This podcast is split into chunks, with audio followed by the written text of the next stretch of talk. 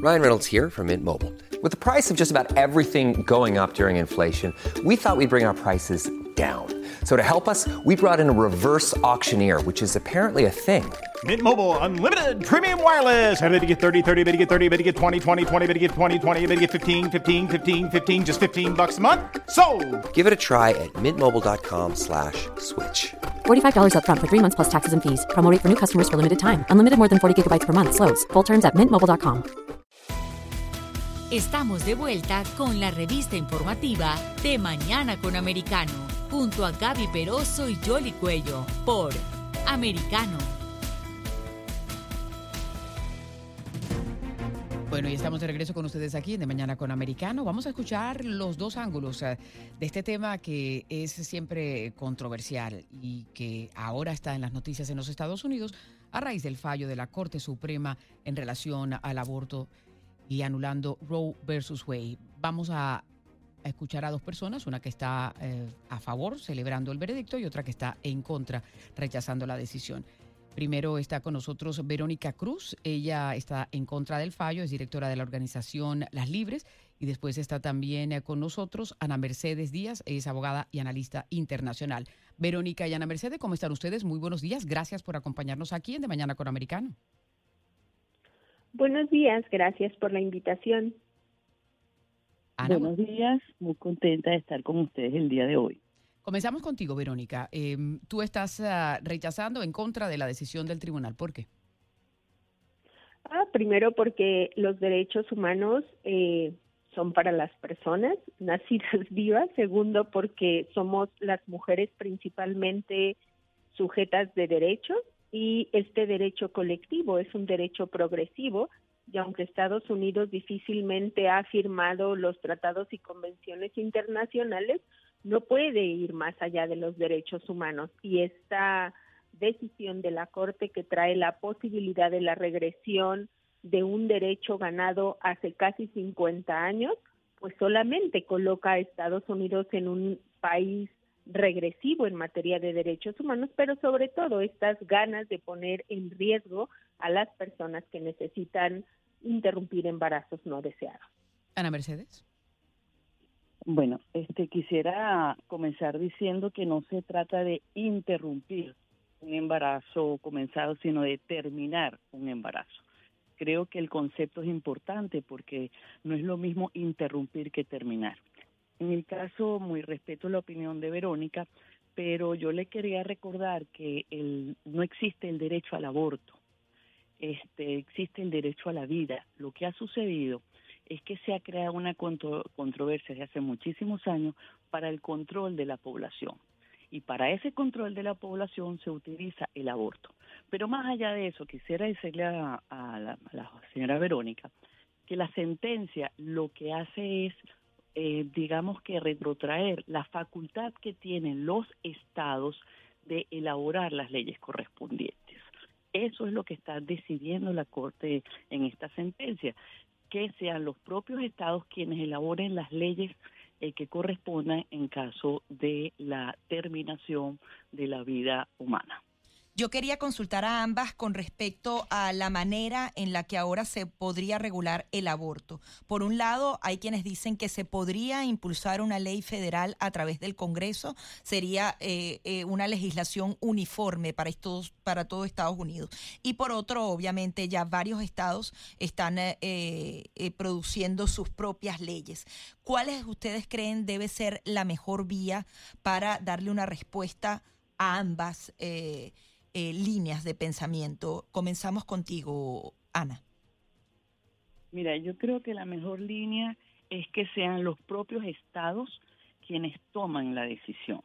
¿Por qué? Porque son los, digamos que los, um, el poder legislativo el que tiene la facultad para la elaboración de las leyes. En el tema de una ley federal, vamos a estar conteste en que es muy complicado de que todos los estados estén de acuerdo. Y entonces estoy casi segura que la vía sería que cada estado, en, en honor a la separación de poderes, sean sus propios poderes legislativos estadales los que elaboren las leyes respectivas. Verónica. La mejor línea sería proteger los derechos de las mujeres y las personas con capacidad de gestar que necesitan interrumpir embarazos no deseados, porque el país, los tomadores de decisión, tienen la garantía de garantizar los derechos humanos. Y le digo a Ana, eh, los derechos humanos son progresivos, son universales deben ser garantizados por quienes toman las decisiones. Y el aborto es un derecho humano dentro de los derechos sexuales y reproductivos, pero más allá de eso está el derecho a la autonomía de las personas, está el derecho a la libre determinación, está el derecho al avance científico, está el derecho a la salud, un derecho que impera en el universo para todas las personas. Y sí, efectivamente, hay vida celular en los productos en gestación, sí. Hay potencial de vida humana, sí, pero quienes son sujetas de los derechos son las mujeres, en este caso las personas que tienen que decidir cuándo sí y cuándo no pueden interrumpir embarazos no deseados de acuerdo a su contexto de vida. Y cuando una sociedad retrotrae, cuando una sociedad retrocede en garantizar los derechos humanos a las personas, solamente las está minimizando, infantilizando como si no tuvieran capacidad de decidir lo que es mejor para sus vidas. Ahora, pero esa es parte quizás ah, de esta pregunta moral que hay eh, también a, a, nivel de, de, lo que tiene que ver con esta controversia y es eh, cuándo comienza la vida y eh, cuándo eh, eh se debe interrumpir o no un embarazo o debe ser considerado de acuerdo a la ley, que quizá era parte de lo que se estaba tratando de contestar en, esta, en este fallo en, el que al final eh, la Corte validó la, la, ley en Mississippi, ¿no? Y es, a las 15 semanas, a las 24 semanas o es de pronto cuando ya el bebé está a punto de nacer pero ya la madre decide que no lo quiere. Cualquiera de las dos que quiera contestar. Bueno, yo quisiera comenzar diciendo que ya la ciencia ha establecido que la vida humana comienza con la concepción, con la fecundación del óvulo y el espermatozoide. En eso, la amiga Verónica está la ciencia conteste de que la vida humana comienza desde el mismo momento de la fecundación.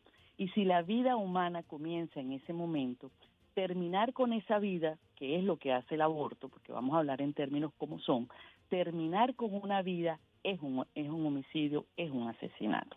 En cuanto al derecho o no de las personas de decidir, creo que el principio, digamos, el derecho que se debe proteger es el derecho a la vida y de ahí en adelante tomar entonces las excepciones que podrían tomarse y en base a eso legislar cuáles son las situaciones para corregir o para digamos que solventar los problemas que hayan, pero el derecho es el derecho a la vida humana y comienza científicamente desde la fecundación.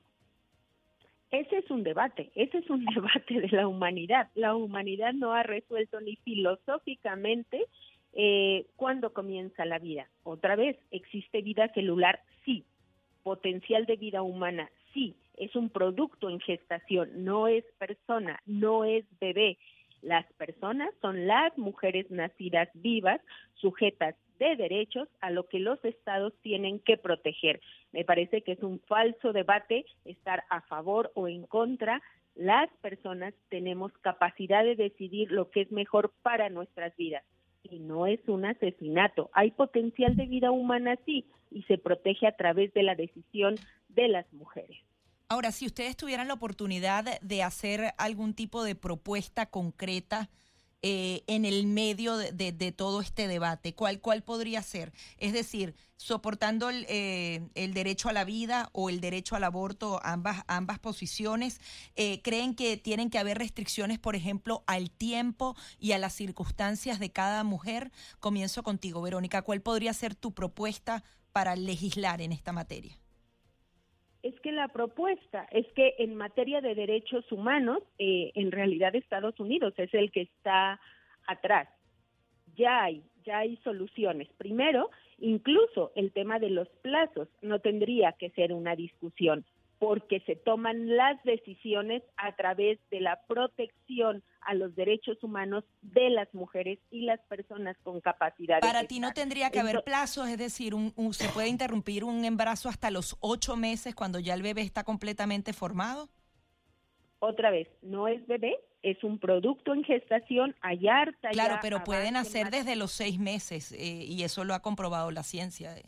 Puede que, que Está- estar- no. salir de la, del- de, la, de la, Sí, con vida, pues. Y, de la, de la, sí, de la madre. Está- a Sobrevivir. ver, pero ese no es, ah, ojo, ojo, esa no es la discusión. Estamos hablando de la realidad y la realidad siempre se impone. Las mujeres, mayoritariamente, cuando deciden interrumpir un embarazo no deseado, no se esperan a los seis meses.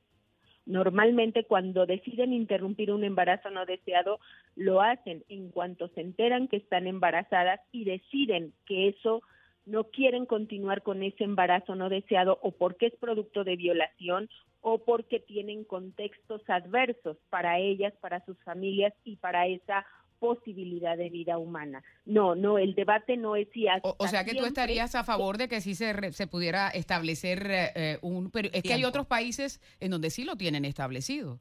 Claro, es decir, eh, eh, X número de semanas. sociales. Esos son los consensos sociales que se tienen que debatir, no son los tomadores de Por eso, decisiones. ¿y qué diferencia hay en que se haga en cada estado? ¿Qué diferencia? Pues esto, que la mayoría de los estados está en contra de un derecho humano de las mujeres, que la mayoría de las personas de esos estados que hoy toman las decisiones no creen que las mujeres son capaces de tomar decisiones éticas. ¿Cuál es el problema? Que están poniendo en riesgo la vida de las mujeres. Ana, ¿cuál es tu punto de vista? Yo no estoy de acuerdo con eso porque yo soy pro vida 100%. Para mí la concepción inicia con la fecundación y cuando la señora Verónica dice el derecho a la, de las mujeres y todas esas cosas, me acuerdo del presidente de Estados Unidos que decía que como cosa rara las personas que apoyaban el aborto todas habían nacido. Este, el tema de la raza humana como tal, lo que nos diferencia de los animales, la dignidad humana, tiene que estar por encima de todos estos conceptos. Yo lamentablemente quiero manifestar que haciendo un recuento de cómo se ha, cómo ha evolucionado el tema del aborto, resulta ser que todo tiene que ver con el control poblacional y muy poco, muy poco en relación a la defensa de la mujer como tal. Entonces, el tema del aborto tiene que ser un tema visto desde el punto de vista de la raza humana como tal y la defensa de la raza humana, del derecho a la vida, no es un producto, es una raza humana y no las personas no son perso- son personas porque pertenecen a la raza humana. Ana, no también te consulto a ti eh, el tema de un lapso, si se hace algún tipo de consenso, que el aborto se permita, pero con un lapso racional. ¿Estás de acuerdo? Como la ley, es que la ley, esa fue la que aprobó la, el- el- el- la Corte Suprema, la de Mississippi, que, estable- que, que hay que hay algunos otros estados que la, porque antes había eh, o- o- no, el término, ¿no? Que era parte también de lo que de lo que se fue estudiando con, con el otro caso eh, después del de Roe versus Wade y esta la de Mississippi que dice, ok, entonces nosotros declaramos que es legal a que ya es ilegal a partir de las 15 semanas, que fue la que falló en la mayoría 6 a 3 eh, el juez Roberts, eh, que es el presidente de la corte en lo que era anular Roe versus Wade, no, no estuvo no estuvo a favor. Él decía, dejen Roe versus Wade, pero también es legal a las 15 semanas. Pero cuando se anula la otra es cuando pasa a cada uno de los estados, como para poner en contexto eh, lo que está pasando aquí en los Estados Unidos. ¿Tú estarías de acuerdo, Ana, con algún lapso si se, si se llegara a algún tipo de consenso? Mm, no estaría de acuerdo con los lapsos. O sea, sinceramente, cuando tú estás pro vida y, y defiendes el derecho a la vida, no puedes estar de acuerdo con ninguna circunstancia que pueda terminar con la vida humana en ese sentido. Verónica, ¿tú quieres eh, hacer algún comentario?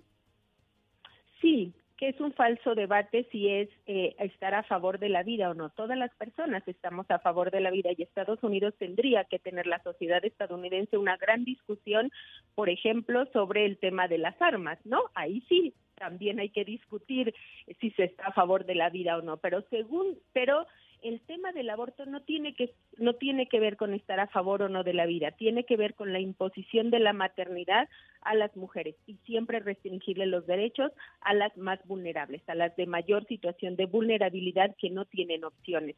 Entonces no se trata de estar a favor o no de la vida, se trata de estar a favor de las personas porque no tiene que ver con la reproducción biológica, tiene que ver con la reproducción social. ¿Quiénes son quienes sostienen la reproducción social en el mundo, incluso en Estados Unidos? Entonces, es un falso debate irse por estar a favor o no de la vida. Todas las personas estamos a favor de la vida humana de los seres humanos, de las personas que son sujetas de derechos. Y en este caso estamos hablando sustantivamente de las mujeres. Ahora también, eh, Verónica, discúlpame, discúlpame un momentico, Verónica, pero si vamos al caso entonces, lo que tú estás diciendo, antes de la maternidad hay educación. Entonces, parte del problema que que es el bendito informe Kissinger que habla precisamente sobre el tema del aborto, hablaba del problema en Latinoamérica de estos países tercermundistas donde se donde esta cantidad de embarazos y el crecimiento de la población indiscriminada y por qué la necesidad del aborto. Entonces, vamos si vamos a hablar de eso, vamos a hablar también de la educación, vamos a hablar de otra cantidad de cosas que hay que hablar para poder llegar entonces a si hay o no derecho a la vida porque es muy fácil decir, no, el derecho a la mujer, sí, el derecho a la mujer. Y entonces, pero ¿cómo llegamos al tema de, de estar embarazada? ¿Por qué se llega a estar embarazada? Y en el tema de las, de las, de las violaciones, le recuerdo que en el caso de Roy Wade, que fue la sentencia de 1973, años después, la misma involucrada, Normie McCorvey, declaró que ella había inventado el tema de la violación y que la violación nunca había existido. Entonces, aquí la situación está en que hay muchísima manipulación de los términos y de las situaciones para llegar a los fines que se quiere llegar. En el tema del aborto, el problema son también las cosas que rodean esto aborto, el comercio que hay con los fetos. O sea, hay una cantidad de cosas que están dirigidas y que están alrededor del aborto que también tienen que ser discutidas y que también tienen que ser legisladas. Verónica, ¿quieres agregar algo?